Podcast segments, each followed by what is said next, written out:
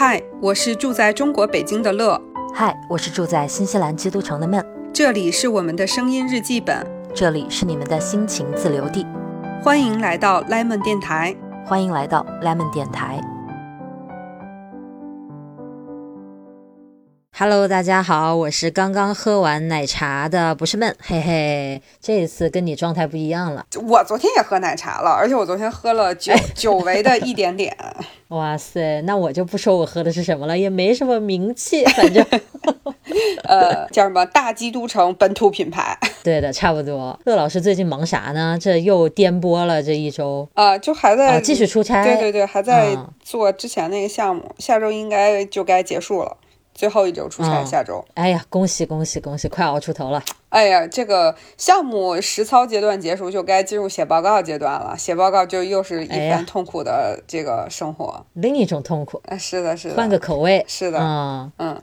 今天想跟那个孟老师聊一点最近在职场里面的一个感慨啊，看到了一些这个事情，又激发了我内心的一些想法。这个来呀，最近在带小朋友，我是在带小朋友工作。这个初入职场的新鲜人，九七年的，然后。哇塞，叫 我感觉叫我一声阿姨不不过分。刚刚硕士毕业，就是研究生毕业的这个社会新鲜人，因为我们公司会有这个校招，校招的时候就会招这种应届生。但是现在大部分就九百分之九十吧，或甚至到百分之百招进来的都是硕士。哦，包括我们公司还会有那种就是定向的海外学校的一些招聘，同时入职的还有一些这个也是硕士，可能个别也会有一些本科就。国外的会有一些本科毕业的，海外留学经历的也是社会新鲜人，都是非常非常年轻的这种。哎，那为什么都是硕士为主？就是你们公司这是一个比较怎么说？你们要求了一个死的那个门槛吗？还是怎么样呢？这几年国内的公司校招就是好一点的职位，这个好一点、稍微好一点的公司，就是大规模这种公司，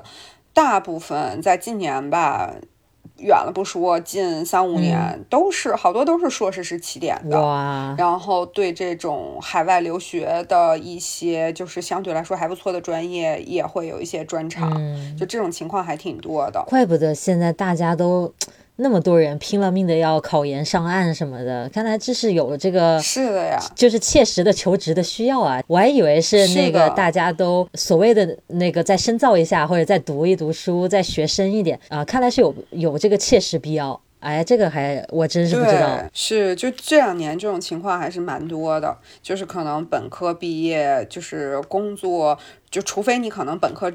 这个期间的经历非常的优秀，非常出色，就是成绩单非常漂亮的那种，可能才能找到相对来说好一点的工作，否则好像还是比较难的。那像那些呢？比如说你以前工作这些大厂呢，他们应该是本科生会招一些的吧？我记忆当中。会招，但是就是好的岗位，就像我刚才说的，还是以就是学历更高的，然后学校更好的这种。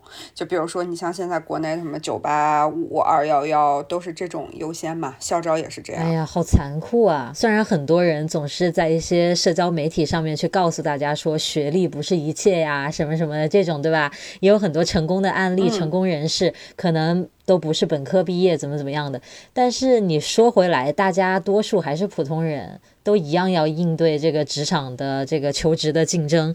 那如果你说这种用人单位，他主要青睐的都是研究生，那作为一个本科生，他就是没啥优势的，天然的没啥优势。就是按道理来说不应该这样，但是现在呢，他因为毕竟这个求职的市场上是这个供大于求嘛，或者说是两边的信息不匹配。比如说，其实有一些岗位公司是可以让一些新鲜人来做的，就是没有工作经验的。但是呢，可能这样的职位有一部分是。毕业生不知道，或者说是毕业生不感兴趣，或者他不想做，甚至说他对这个职位的理解有偏差，这这是一种信息不对的。还有一种呢是公司单方面的，他觉得这个事儿刚毕业的人干不了，但其实他这个工作的这个深度和难度没有那么高。其实我觉得就也是一种内卷化的表现，就是我就认为我这好，我得找那个专业人来做，我这工作可牛了，所以就会造成现在这么个情况。哎，那你觉得作为比如说你们公司？司这一方，用人单位这一方，你们觉得招聘难吗？招到一个合适的人，就现在来说，肯定还是难的，还是觉得难。就现在越来越多的毕业生还是难吗？因为。公司还是以社会招聘为主嘛？社会招聘就是指不招这个应届生的这种，就是大部分的职位还是以这种社招为主。那社招就是更，因为社招还是能够招到比较成熟的职业人，你省去了很多大量的培训。的这个过程，就他就天然的具备了能做这个事情的基础，而且就是现在，如果是社招这种，你的工作履历和你做了什么样的项目是相当重要的，就你曾经做过的事情，这个事情的影响力，这个事情所影响的层面数据都非常非常重要。所以其实给这个求职者也有很多和企业之间的这个信息不对等，其实跟校招这种情况也是类似的。我个人理解是是有一些是信息不对。对的，那当然也会有各种各样的因素嘛，比如说求职者可能。因为国内嘛，大家都是通过，都是希望通过一次一次跳槽去提升薪水。可能很多人的换工作目的并不是出于说我想去学更更多的东西，或者说我这个工作不能带给我现有的这个知识了，就会有一波人是这么想。但是很多人都是在不断的想去提升薪酬的这种，所以在这里面，其实企业可能有一些企业愿意付出更多的钱，但是付出更多的钱之后，其实对到底这个职位值不值得值不值得给这么多钱，其实也。也是对招聘市场的一种扰乱，在这里面有非常多的问题，造成企业觉得人难招，求职者觉得工作难找。嗯，双方都挺难的，其实。对 对，谁也不是故意的，其实对吧？都挺想好的。但是你说话说回来啊，硕士生比本科生要吃香那么多。我作为一个读过硕士的人，我真没觉得我比我大学大四毕业那会儿，就是当我研究生毕业，我真没觉得比我大四毕业那会儿强了什么。说实话，那你你你先来说说，因为我就是你是。读书，而且你是出国读书的，就是这种深造的人，我们就把它称之为简，就就先称之为深造吧。就我是那种大学毕业之后就直接走入职场的人，嗯，就是我们两个是不一样的。而且我是对大学毕业之后没能继续这种全日制，或者说去再读一段时间书，特别是留学，我是很有遗憾的一个人。哦，OK，嗯，那。我今天这期我就能告诉你，你没什么可遗憾的，好吧？我以为你要说，那今天这期我就要好好凡尔赛一把。我我跟你说，就是我出国读书了之后，跟国外的一些朋友，也是过来留学的一些朋友聊天什么的，大家经常会说，哎呀，那些本科一毕业就去工作了的人，真有远见呐。就大家都是这种想法，你知道吗？我觉得这就成了围城，大家互相就觉得对方那个选择更好。不过这个也就是很很合理，因为你总会觉得没做的那个选择可能有更多好处，我没占上，就这种感觉，对吧？是的啊，是的，对，确实，我的这个留学经历可能还比较非主流一点，因为你想来新西兰读书，它又不是一个那种学术大国，不像英美啊什么的这种，对吧？你可能去了之后会更怎么讲，更严肃的用一种学术态度去面对你的这个学生生涯。我就完全不是，我以前还在，可能是我自己电。那个电台还是视频里面还讲过，我说我来新西兰完全就是当时一个很临时的决定，本来是去英国的嘛，嗯，来新西兰就主要是因为当时想说，听说新西兰的绿卡很好拿，这样我就想，那以后如果我想环球旅行，不是很方便吗？不需要换，不需要那个办签证，我当时就是因为这个来的新西兰，所以我来的时候还没上学，我就在心里我很清楚，我对于学术其实没有。什么追求？真的对于读文献、写论文，其实我是不感兴趣的。但是我得来先读个书，才能继续后面我想干的事儿。所以就是做一个跳板，所以我就没有怎么把心思放在学习上，而而是我很我很想去打各种工，我喜欢那种实习的体验，所以我基本上干那些事儿去了。就是我的整个读研，你要说我在学术，在我的专业领域上有什么进步吗？我觉得为零，一点都不夸张。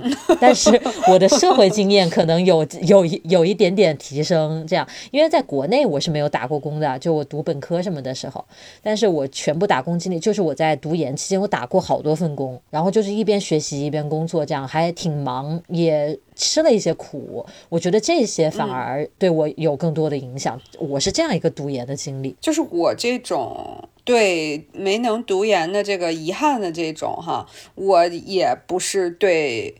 就是学术有什么太多追求？我我基于对自己的分析，我也不大是那种说能像别人一样什么做研究、读书就在一个细分领域研究下去。因为可能你要是读硕士，甚至往后读博士，一直做研究的那种，那真的是可能会研究一个非常细分的事情，对，然后会扎得非常深。对，我觉得我好像对这个不是，我也不是很有兴趣，但我还是对，就是能够在这个大学之后再去学习一段时间，特别。是能说，因为呃，留学就会代表你又要掌握一门语言嘛，因为这个你一定是去到某一个国家用另外一个语言，就很少有说去去留学就还用中文的，对吧？那也没什么意义。对，然后我也觉得，就是如果能掌握，就是那么。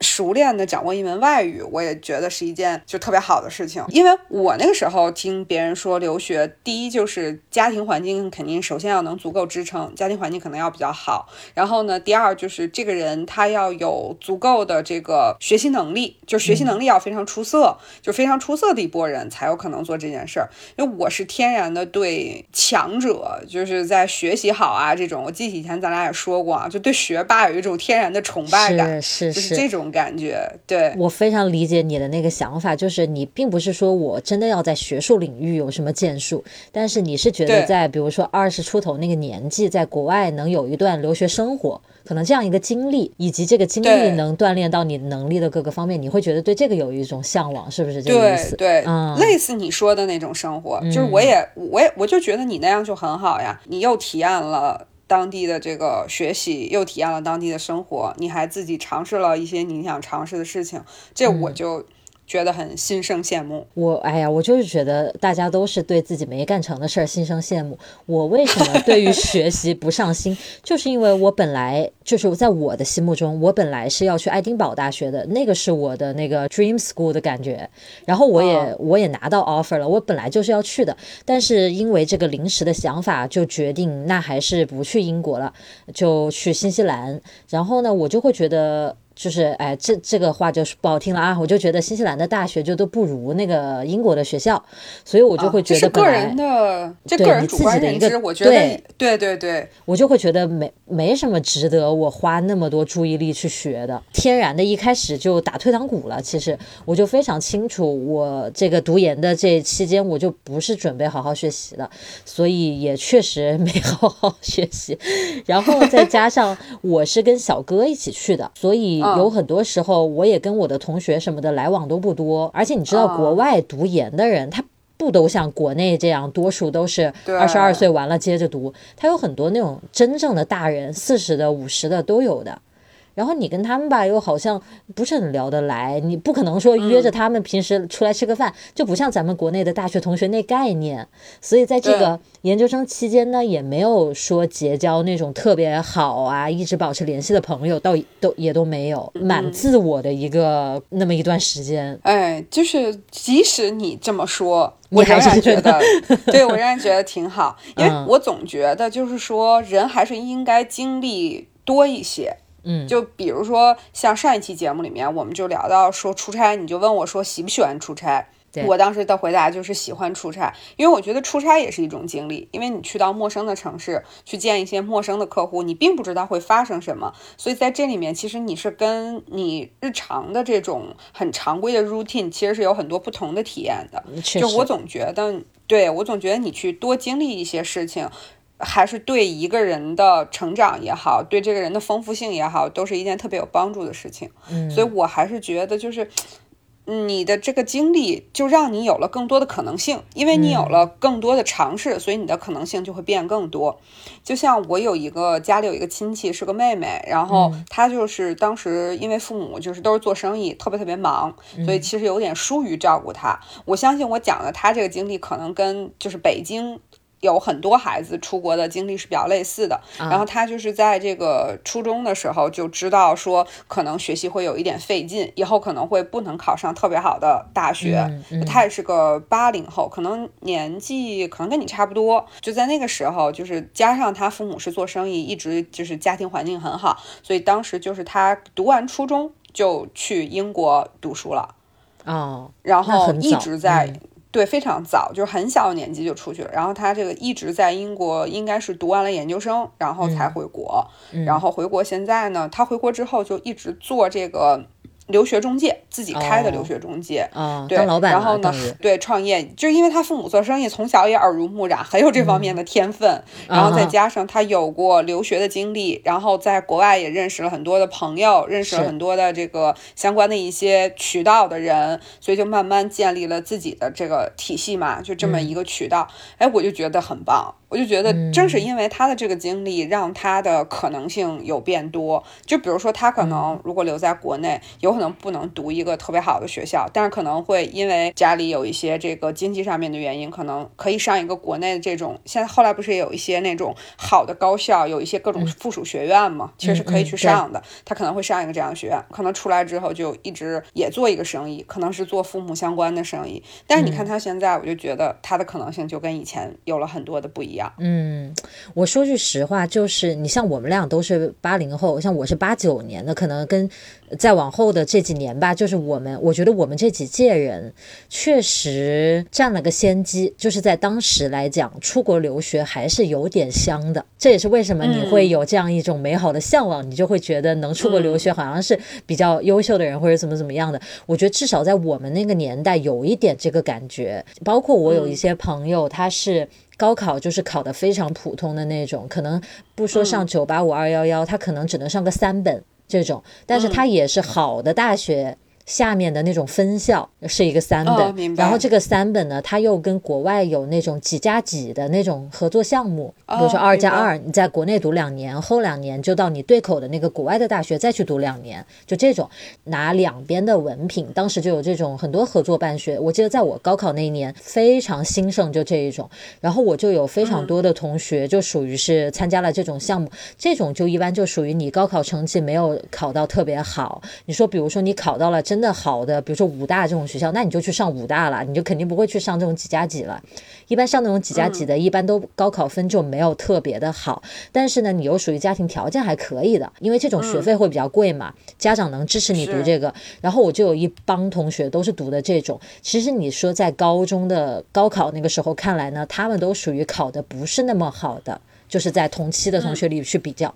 但是你现在去看他们。都混得挺好的，因为他还是在一个比较小的年纪出了国。而那个时候出国还比较香，没有像现在那么的门槛低，所以在当时相当于他赶上了一个尾巴，就正好那个时候国外的含金量还比较高，他又拿到了国外的本科的那个学历，然后因为你已经在国外读了两年本科，你想去申请国外大学的研究生是非常容易的一件事情，因为你有国外的经历嘛，就是更简单一些，所以往往这些同学也会在国外再读个研，再回来之后，你就感觉就是好像有一点翻身。那个感觉，不知道这样说好不好？真的是有点这个，反正跟当初高考完的那个感觉就不一样了。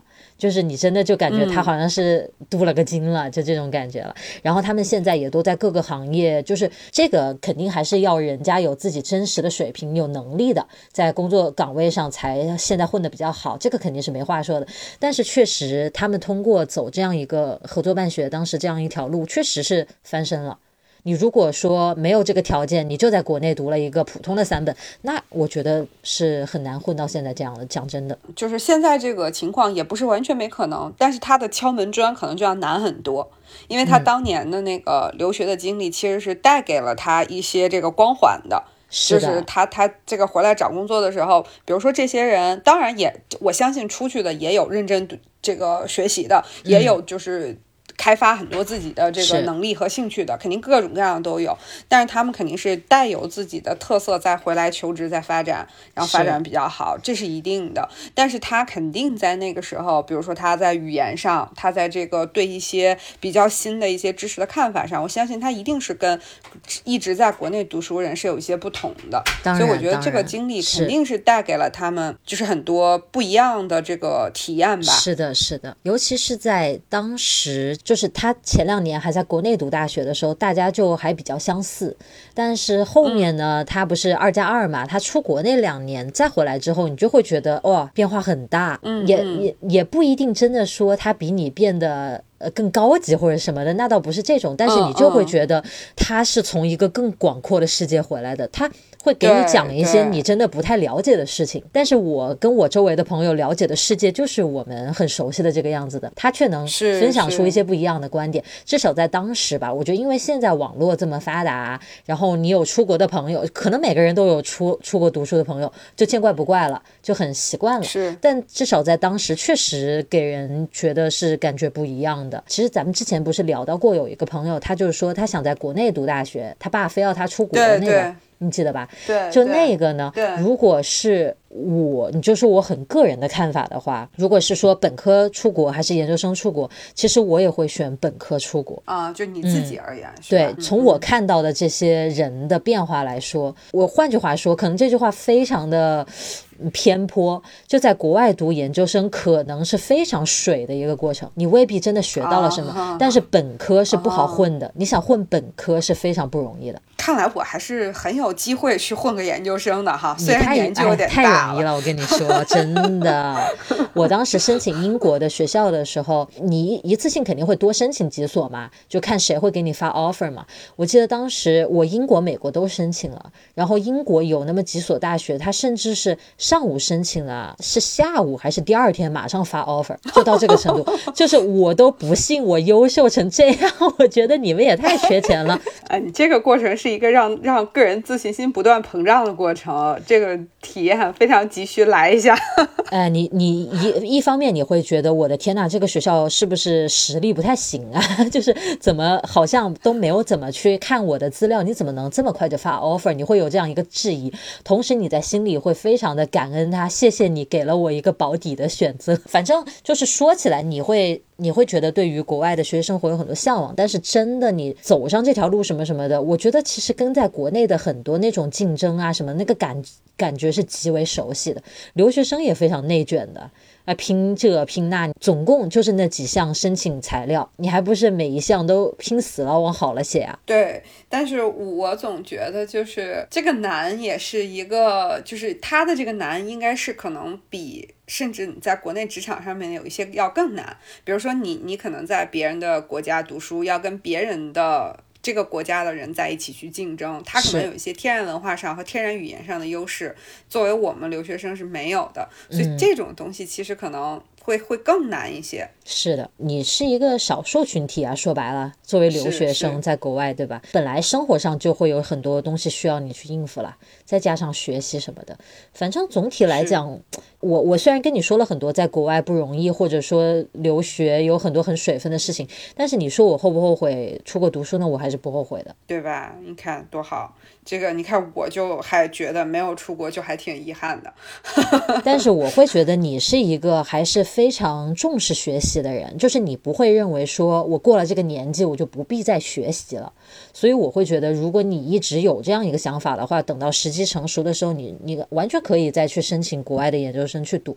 其实国外的研究生上面年纪很轻的，往往都是一些留学生。真正的那些老外好像都会有积累一段时间的工作经验，再回来再去读。其实我心里也觉得，人家才真的学进去了。就我学那些理论，我一点 实操的经验都没有，完全是纸上谈兵。因为我学的是语言教育 （language education），就是它不是说你去教中文，也不是教英语，就是你去研究教语言的方法这件事情。人家有很多都是资深的英文老师、德文老师，然后他再回来，他就带着几十年的经验。我们这一群就真的是小孩儿，就在那上课记笔记，哦，点头就搞这些事情。然后人家就是把自己的实践放在了研究里面，真的是，真正的能学和用放在一起来看这个事儿，是吧？经常教授提到某一个什么教学方法的时候，他们就会有人说，他说我就呃有几年我就给我的学生用这种方法，但是我发现了一个什么什么现象，怎么怎么，人家侃侃而谈，然后我们这群人就。哦，就是这种，那你还能说啥，对吧？你自己又没没有什么经验，就没办法。这真的是有很多留学生应该有我这种混的心态。说真的，我不怕承认，因为我真的没有好好的花心思去学习。但是我也相信会有很多人，尤其是一些。更优秀的学校的录取的那些学生，他真的是一心对于学习是非常热诚的，他也是学学习的料。就这种，我我觉得这种精英还是依然非常多的。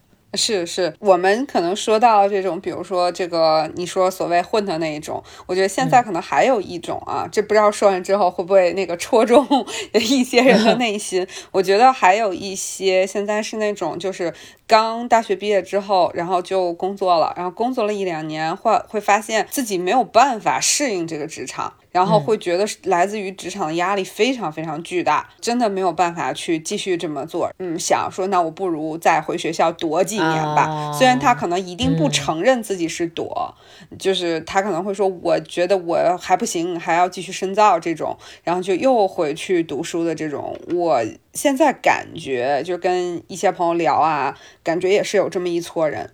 我自己就有很多同学是这样的，大学毕业的时候，他会去试一下考研，他也去试一下找工作，然后考研肯定是没考上，因为考研还是需要你非常用心的去准备的嘛。他考研就没考上，然后他工作也没有找到合适的，他就再重新花一年自己再学那个考研的那些考试，自己复习，再复习一年，然后他就再去考研，可能就考上了，然后他就国内读研不是要三年吗？还是挺长时间的，所以你又可以再去缓三年，再去面对找工。工作的事情，其实他们也也很清楚自己就是在给自己缓一缓，不要那么快的去面对求职啊、社会的压力，或者说到时候能有更好的一些选择。就像你说，现在不是也青睐研究生嘛，所以他们会这样。然后再有甚者呢，他还会去再个考，再去考个博。就是他还是不想找工作，那我再读几年，读博怎么也得四年这样，三年这样吧，所以就又可以再搞几年。他们也知道，他们也没有学术的那个 追求啥的，就是真的是躲几年。呃，就是所以这种现在感觉啊，好像也不在少数，不少不少不少。你说那么多考研考博的人，我不相信每个人都怀着那个学术热情，那得太厉害了，那真的是，是 吧？但是对，但是我觉得这个也没什么可丢人什么的，因为他是他有这个资格去选择，对吧？就是或者很多人他可能并不是那么纯粹的，我就是躲，或者我就是纯粹的我就去做学术，他可能就是二者兼有。我有点兴趣继续读书，我不反感，但是呢，我也可以去工作，但是我还是选择我读一读书再说，就是这种走一步看一步。我估计这样的也蛮多的，所以你呃，能不能跟我们分享一下你当时本科毕业去工作的感受？我总觉得这样的人是有远见的。因为人终究要去找工作的，你更年轻一点的去进去了，你就是以后就是前辈啊，你你真的就是对这个行业会有更深的了解，不是吗？我其实觉得我是属于叫什么？因为我我读的是法律嘛。我当时我都我我现在已经遥远的有点记不清楚了。我记得司法考试好像是在我们大四还是在之毕业之后，我都有点忘了，我有点记不清楚那个时间点了。总而言之，我们当时司法考试好像不是在大四，就是那那个期间之内考这个事儿，我都已经有点忘了啊。我是不管是在当时还是在之后都没有考过司法考试。哦，为啥呢？我虽然是我是这样。就是如果说这个事儿它是我必须做的一件事儿，我有这个责任。比如说，我曾经在高三的时候选专业的时候，对法律，我认为我是对它有兴趣的。但是其实我真正去学习它的时候，我觉得就 so so。就是你也不能说我不喜欢他，也不能说我特别特别，就是真的，我们那儿有那个同学，就是对这个法律的一些呃知识、一些看法，就是特别投入的那种，是真有的。我我不属于那一种，但是呢，我又属于学校里面学习还挺好的，因为我认为我既然选择了这个专业，我就有义务修一个比较好看的学分出来，所以呢，我就学习成绩还不错。所以你你当我要让我说，如果说这个里面这个事情是我可做可。可不做的时候，嗯，我可能就会选择不做了，所以我就没有考司法考试。哎，这一点我很讶异，其实我没有想到，因为在国内，当时我记得就读本科的时候，我也在国内嘛，就是大家都有一种。反正考个证、考个试，先把它考着拿着，就有一种这种感觉。就我记得当时，你看我是英语专业的，有很多人去考什么计算机什么几级考试，然后有很多人去考教师资格证，考那个国考公务员的那种，他也未必真的想干这个，他先考着，就是有这样一种人啊。我记得可能当时，如果你这么说的话，我好像想到一点，是不是当时是思考和那个考研的时间是前后，就是你好像只能选择准备一件事儿。嗯嗯可能是这样。然后其实当时呢，我是对。是不是一定要去学习，一定要去从事法律或者跟法学相关这个专业？我没有一个很明确的概念，因为就像我说的，我不是特别喜欢它，是，就是我不是非它不可，不是以后非要做这件事儿，所以当时我就没有选思考，因为当时的思考好像还挺难，好像比现在还难吧。嗯，我我很多年没关注过了，然后当时就想说，那到底做什么？因为家里的条件呢，我家不是那种特别好，也不是那种特别不好，所以就是。我并没有说必须立刻马上大四毕业就找工作，就必须的这件事儿的压力。但是呢，你要说如果我出国读个书呢，那肯定也要跟父母好好商量一下。是，就是可能也没有条件好成那个样子。所以当时呢，我的想法就是说，那要不然我就先准备考研试试。所以当时我就准备了在国内考研。当时是准备了，但是就是因我觉得可能跟我这个心态是很有关系的，因为我都觉得我貌似选择还挺多。就我并不是说每一个都是我唯一的选择，我并不是华山一条路的那一种，所以就导致其实我在准备考研的过程当中也没有那么的投入。嗯，就那时候也也在就是看一些外面的工作机会啊，然后听同学说说有没有什么实习的机会，就各种事儿都在看。是因为家又是在北京嘛，我又在北京读书，就又不像那个外地的同学有一些他可能特别想留在北京，他又会有很多，比如说那不然我就去考公务员，他我又没有这种压力。嗯，哎，我真是很神奇，我公务员也没考过。嗯，对，就是我我们那时候好像还挺流行考公务员的，然后我也没有考公。嗯，对我那时候也没有考过，然后所以就是准备研究生。那像这种情况之下，那我这种人就是如果不投入做事情，肯定是做不成的那种嘛。就有的人人家是属于天资聪颖，就随便做一下就能成功。我绝对是那种不认真做就一定不成功的。嗯，于于是于是我那个考研就没有那个就是初考考线就没有过，然后特别是专业的部分就不太好，然后我就等于线就没有过，然后没有过呢。就面临毕业的问题嘛，就毕业或者是继续再读一年。但我那个时间好像再读一年的人也有，但是没有那么多。就再读一年的比较多的，都是一些外地的同学。啥叫再读一年呢？我们当时有很多那个外地的同学，就是依然在学校附近租个房，或者那时候宿舍管的不那么严，我找我下一级的学弟学妹，我住在他们宿舍，然后继续用学校的各种图书馆、食堂的资源，就在这儿继续考研，继续准备考研，然后用学校的自习室，就这样。但是理论上来说，你还是已经毕业了的，只是你选择再在这儿待一年啊。对对，或者把房子租在学校附近，找一个比较好的环境，因为你多少能借一张图书卡进图书馆自习的嘛。对，有其实不在少数，但是这种呢，大部分都是家不在北京的同学。然后，所以那时候我们我周围一起玩了很多的家在北京的同学，大部分的选择呢就都是找工作，而且他们连考研也都没有准备。所以呢，那那时候我就也没有什么特别明确的那种执着的想法。我虽然对能继续读书那件事儿是。是内心深处是有一个渴望的，但是我一想说已经这样了，那不然就找找工作看。然后因为我本科期间的一些实习啊，学校的一些活动的履历还是非常好的，所以当时正好就学校他们把那个。呃，当时我是当年的北京市优秀毕业生，然后呢，他们会给北京市优秀毕业生做一个名册，然后附上你的履历，就推荐到各个区区委和各个区的区政府，就北京市的区委和区政府。然后如果招人的话，就大家可以在里面选。然后正好当时东城区，呃，国资委下属有一家企业，然后他们需要一个人，然后就给我打电话，我就去面试了。然后面试就通过了，然后就还没有对还没有毕业我就上班了。哇，那你这个相当顺呐。就人家来找的你呀，说白了，对对对，我当时也其实投了一些简历，就也在 也在看的过程当中，就学校不是也有一些招聘会嘛，然后其实然后父母也在帮打听看有没有一些什么机会的，就在那个过程里，然后也被推荐了。其实当时我爸妈也有帮我推荐有更好的工作，但是呢，我那边就是主动找到我，我就觉得这是我凭我自己的一个之前的履历。找到了工作，对，然后我就去上了那，我就去上了那个班。这么听起来就是有一种命运推着你走的感觉。是是，我是这样的一个人，我是这样的一个人，就是我在大部分的人生选择里面都会，呃，除非我在某一件事情上有特别执着的一个观念的时候，就大部分我其实是会顺着。呃，生活给我的选择，我更多的是去接受它、适应它、跟它和解。我大部分是这样的一个人。哇，但那这还跟我对你的了解有了新的，就是有了新的认识。我觉得你是一个在每件事情上会自己有一个。目标，然后你去执行计划，去朝着那个目标走的。但是你讲的这个找工作这些事儿，就像我觉得特别戏剧化，是他们打电话找你就完全反过来了。对对，跟我想的特别不一样。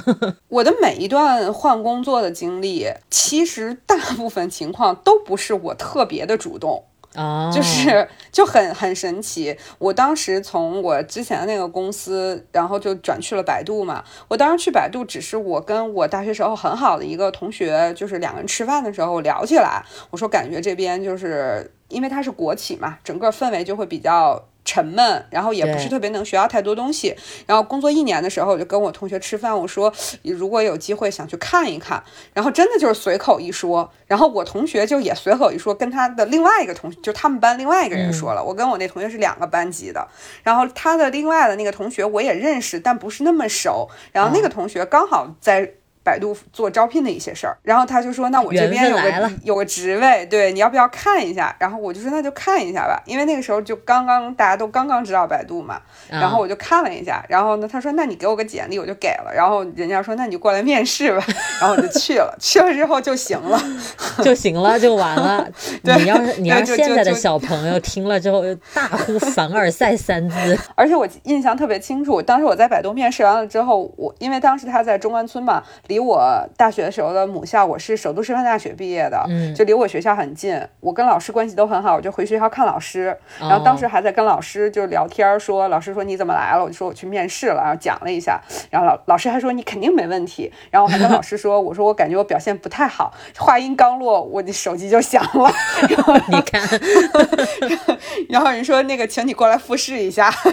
哇塞，这跟电视剧似的。你这找工作真是容易。我大部分的工作就是到，包括我从百度出来去到那个培训公司做项目，也是，就是朋友觉得，哎，你挺好的，你这样我们挺需要你，你过来嘛。然后我我从那个，就是我的找工作的过程就，哎哎，怎么这个突然间感觉我这样特别凡尔赛哈？对呀，你以前老说你怎么人呃什么运气不好啥的，你咋忘了这 你找工作的事儿？这么顺利 多好！你看人家很多人四处碰壁，你都没出门，人家打电话要你去，这太烦了，太凡尔赛，真的。所以其实我想回到前面一句话，就是你刚才不是说觉得我是一个目标很清晰的人吗？你知道我是那种我接受了这个选择之后，我会快速的确立目标的那种。但是，嗯，如果生活给我很多选择的时候，我可能很难自己特别主动的说，我一定要做这个。然后有个特别明确的目标，我下一步该怎么走？我好像不一直都没有过。但我是那种，就是生活给了我什么，如果这事儿我能接受，我就接受它，然后快速的确立一个目标。我是这样一个嗯人，那挺好，挺踏实的，听着。就一旦接受了，我现在要做这个事儿，我就去想这个事儿怎么做好就完了。啊！对我，我其实是这样的，就是比如说你说像你所说的，呃，其实我内心对你当时的选择很羡慕的，就是你比如说你当时已经决定去英国了，你又突然间转，就因为一个很小的因素嘛，你就转去了新西兰，对。就这种事儿，在我来想，我觉得你是特别勇敢的人。我觉得可能正因为我是一个比较惧怕这种变化的人，所以我才变成了我现在这样的选择。我可能绝对不会就是做出你那样的选择。我现在回想那个选择也是挺诡异的，也只有那个年纪做得出这样的选择，怪不得我爸妈当时都极力反对我呢。现在让我长大了的我听到，觉得也挺诡异的，是吧？因为个这你就两个人就要跑新西兰去了，也是挺神奇的。你刚才说到，你就说你大四的时候的选择嘛，我当时其实就还难得的早早的定了目标，就是我大概是大二的时候。我就想，就跟你以前的那个想法一样，就觉得出国是很棒的一件事情，怎么怎么样的？你看我又是学英语的，对吧？我就会觉得还是得出国留学一下，那那样会很很棒。然后呢，我就。跟我妈郑重的聊了一次，我就说。我想出国有没有这个可能啊？因为这个确实对于家庭的经济上绝对是很大的一个事儿嘛，你肯定得提前跟父母去讲的，你不可能说我想出国就出国，那不是那种家庭环境。所以我在大二的时候就跟我妈郑重的讨论这件事情，然后她是支持我的，她觉得可以的。我从大二就开始去了解出国需要准备一些什么考试啦，我想去什么国家读什么专业啊，就开始大二就开始去了解，所以那个时候我就开始也是参加很多。社团呐，或者一些什么什么样的活动，也是因为我知道到时候申请的时候这些东西比较加分，所以基本上是这样过来。所以到了大四的时候，就是按照自己的那个规划去考，呃，把考该考的试考完了，就去申请出国留学啥的。这是难得的一次对未来还挺有规划的一次。这目前啊，三十年的人生里面，可能就只有这一段儿，其他时候都没都没什么规划。你这段就可以拿出来秒杀我了。你看，跟我刚才讲的那段就形成了鲜明的对比。嗨，但是我真的是自己出国了之后，我就真的是觉得，嗯，现实跟。那个想象啊，差距真是不是一点半点的，简直是完全是两样，就是跟想的完全是两样。但是我会觉得，就是我们以前不是聊到过我们对于学霸那种向往啊？就我觉得在我身上的一个表现，就是我特别清晰的知道我是不爱去写论文、搞这些事情的，但是我就是有一个名校梦，我特别羡慕有名校背景的人，比如说小哥。他在剑桥读了书，我就会觉得哇，那就是不一样。甭管你怎么跟我说那几年不值得，我还是觉得你的人生有那么一段就是好的。我觉得可能这就是你的这个想法，对吧？对，就是我觉得其实这种想法也是一种对于自己没有经历的就会心生羡慕的那一种。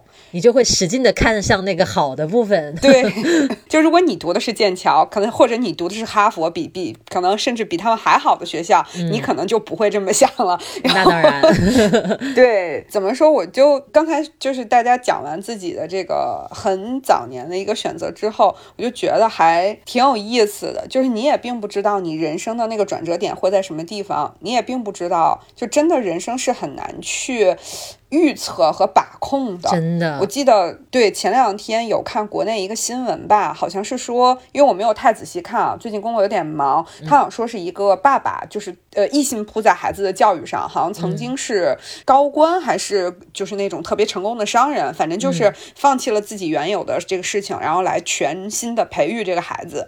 然后呢，这个后来把孩子给送出了国，然后好像孩子是因为在学校，就好像是在国外学习的过程当中，可能是不堪压。然后自杀了，貌似是哦，嗯，然后就是，其实当时有很多人都很唏嘘嘛，就是有有很多人认为说这爸爸可怜，说就自己付出了这么多心血培养这个孩子，然后也有很多人在说说，其实这孩子也挺可怜的，就这么多年，这不一定是他想要的，他却被规划了。就是其实我觉得这这个事儿，我我。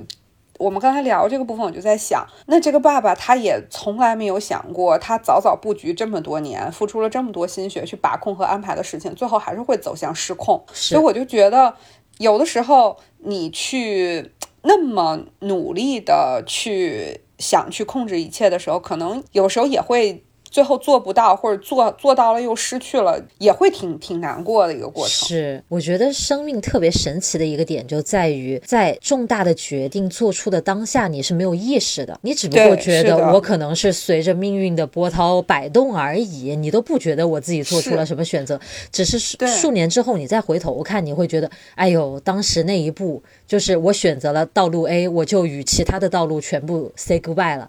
就是你未来你才会回头发现这一点，你就像我当时就是一拍脑门，我就决定不去英国，我要来新西兰了。我在当时一点都不觉得这是什么大的决定，但是，嗯，我如果去英国的话，读完研究生我绝对是回国的，因为英国就不好待，它也不是个移民国家，我肯定就回国。然后我学的是语言教育这一方面，我八成就是当个老师，或者说我除非对的，如果我想进大学去做学术研究，且不说我。我根本就没有这个兴趣。如果我想进大学的话，我还得再去读个博，就继续读书啊。读完了之后再回国，然后可能就跟我家的人都是老师嘛，就跟我家的人过一样的日子。那谁知道我来了新西兰，我一开始也还是这个道路的。我以为我以后要做老师，所以我在读书期间打的工也是在语言学校当老师的。就没有想过要做别的，你也不觉得你会做别的。我们对那个上学的那个城市不太喜欢，就搬到了现在这个城市来。谁知道现在这个城市呢？你想当老师就很难了，因为没有那么多留学生啊什么的，就没有这个机会了。我就找不着工作了，你知道吗？一下子，然后我就只好这个呃去随便找点工打一打，然后呢再就想一想我未来能干什么。就在这个档口，慢慢慢慢又当上博主了。你说如果我当初去了英国，我可能吗？我觉得几乎没有可能会走上现在这条路。你可能会成为更成功的博主。比如说那种 vlog 博主，那种学霸博主，我跟你讲，没准更成功。我可能现在那个是那个 vlog 专区的，对不对？根本不是这个区，什么手工啊？对，就就这个事儿真的是很难预测的。在当时，你看我当时我没有工作，我就天天在家看综艺节目。我真的我不知道我能干嘛，在那个城市，我觉得好沮丧啊，举目无亲。然后你在社会上又得不到认可，你说我上了这些学又如何呢？我连个工作都找不着，或者说我对口的工作，我喜欢的工作都找不着。当时特别迷茫，然后就天天看综艺节目，几乎看遍了那半年所有的综艺节目。然后我现在回头去看，我觉得那半年对于我后来去开始拍视频有极大的影响，因为老看综艺，老看综艺，对，有一种那个讲话的节奏或者怎么样的，反正就是我觉得对我的表达什么的挺有影响。我就觉得现在回头去看就很神奇啊！当时明明觉明明觉得是在浪费时间的，现在反而觉得不一样了。而且我那半年看了巨多油管上的博主的视频，这是为什么我后来想要自己去拍视频。所以真的你在当时你当然不会觉得这些事情有任何的意义，但是事后你去回想，它又仿佛有了一些意义。但是这有一个前提，就是你是满意你现在的。这个身份的，如果你现在依然过得不满意，你回头去看，你就觉得那些也全都是糟粕。所以这个好像又变成了一种解读的角度而已。事情发生了就是那么发生了，你觉得它 它是有好的影响还是坏的影响，全凭你自己解读。对，我就想说，你看又要内卷了，真是怎么办呢？哎，你看。对我当时怎么做出了这种选择？你看我当时就不应该这么选，所以我现在一定要做出跟以前不一样的选择。但是呢，我又做不出这个选择，这就又开始了，感觉就是这样一个循环的过程。但是我是觉得，你看我俩，我觉得我们现在都还算自如，还算自洽，甚至能在主业的旁边开辟一点。灵活的时间来做个电台什么的，虽然也是搞得很忙，但是还还能过得有声有色。但是我们又，你又是我羡慕的那种一毕业就去工作的人，我又是你羡慕的那种出国读了研究生的人。我仿佛觉得呢，这个档口做出什么样的选择也没有那么大的影响，你觉得呢？哎，这个反正就是玄学嘛。大家都说人生其实就是玄学。你要是这么说的话，就像我们刚才说的，可能你每一个重大的抉择做出的时候，真的都不一定会决定着什么。就可能你人生的每一件，你都觉得这是一件特别大的事儿。人不说了吗？什么找工作、结婚、搬家，这都是属于人生的重大抉择，对吧？对对。就那那你说这种东西。他到底是不是呢？他可能是，但是可能你再去回想的时候，他又不一定是。有可能他真的就是你随手的一个选择而已，但也有可能他就会对你产生特别特别大的影响。所以我其实很长一段时间都是，我是觉得至今也是吧，我好像从来不是一个有梦想的人。嗯，就是我好像从来没有过梦想，就是包括呃，有的人可能在特别年纪轻的时候，我觉得可能这个趋势会越来越明显。就现在的小朋友好像在上高中的时候，他就很清晰的能说出我大学一定要学什么专业，我要在什么方向上深入，然后我要在国内读一个研究生还是出国读，出国读我可能会读哪个国家的哪个学校，甚至哪个教授，他可能在高中的时候就有很清晰的一个。想法了，因为我之前也接触过一些朋友的这个孩子，就是就是这样的。嗯嗯，我我觉得我人生从来没有过这么多的想法，这么多的梦想，但是我也是也活成这么大，也长成这个样。就是嗯，就像我刚才说的，我我几乎每一次都是事情发生了，我就迅速的接受了它，迅速的确立了我要在这个事情里怎么怎么办。就是我自己去做出人生选择的机会，在这么三十多年里特别的少。我觉得，我倒觉得跟你的解读有一点不一样。你说的，你举例子的这些现在的小朋友，他对于未来有一些规划，我要读什么专业，我要去哪个国家留学，什么什么这等等。我觉得他这个也不算理想，就是目标。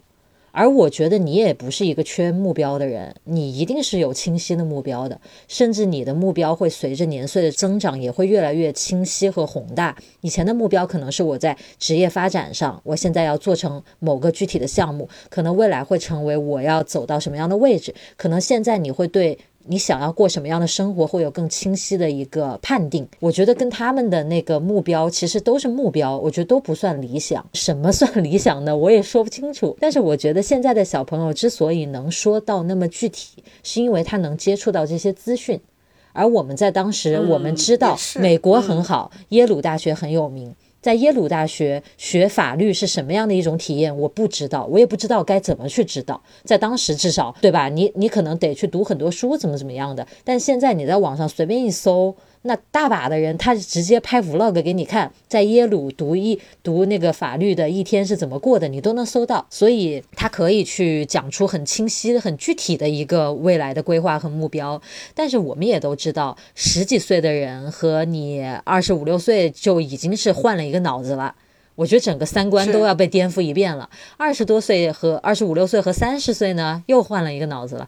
所以他可能十七八岁的时候说的很具体，但是未来会不会这么走呢？又不一定了，是吧？对，所以有时候我觉得可能人就是整个社会，它因为信息的这种获取的丰富性和便捷性，会真的造成人很多不同的选择的机会是不一样的，选择的方式也是不一样的。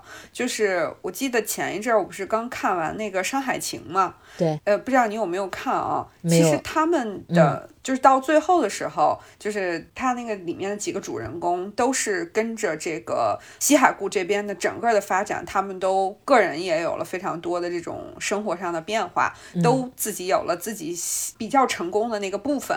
就是他最后去展现的是这样的一个画面。但其实你你你在回想这个电视剧里面拍他们个人的这种成长的时候，大家似乎就是在我这个阶段能做什么选择里面，我就尽量在这个选择里面。往下走，是的，就是我觉得可能是由于时间和各种条件的一些限制，可能在我们我甚至我之前或再往之前的人，他没有办法有那么多的选择。可能大家更多的都是我先接受这个选择，然后在这个选择里面去做出自己的一些目标的设定。是我我觉得也不一定说大家就没有办法过上自己想过的生活，成为自己想成为的人。是。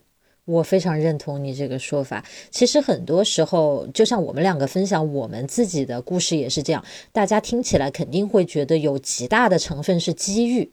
就是这个机会掉到你头上来了，就像乐老师前面说的，找工作这些事儿，你听起来都是机遇，但是有一个隐形的事情，乐老师没有讲出来的是，他是准备好的，他是接得住这个机遇的。当人家说百度有个职位的时候，说你把简历发来看看，人家一看这个简历可以呀，正好符合我们这个要求啊，这是乐老师没有点出来的呀。那乐老师为什么有这个经历，有有这份好的简历，是他把他手上该做的事情做好，锻炼出来的这样一份履历嘛？能力就是这么提升的。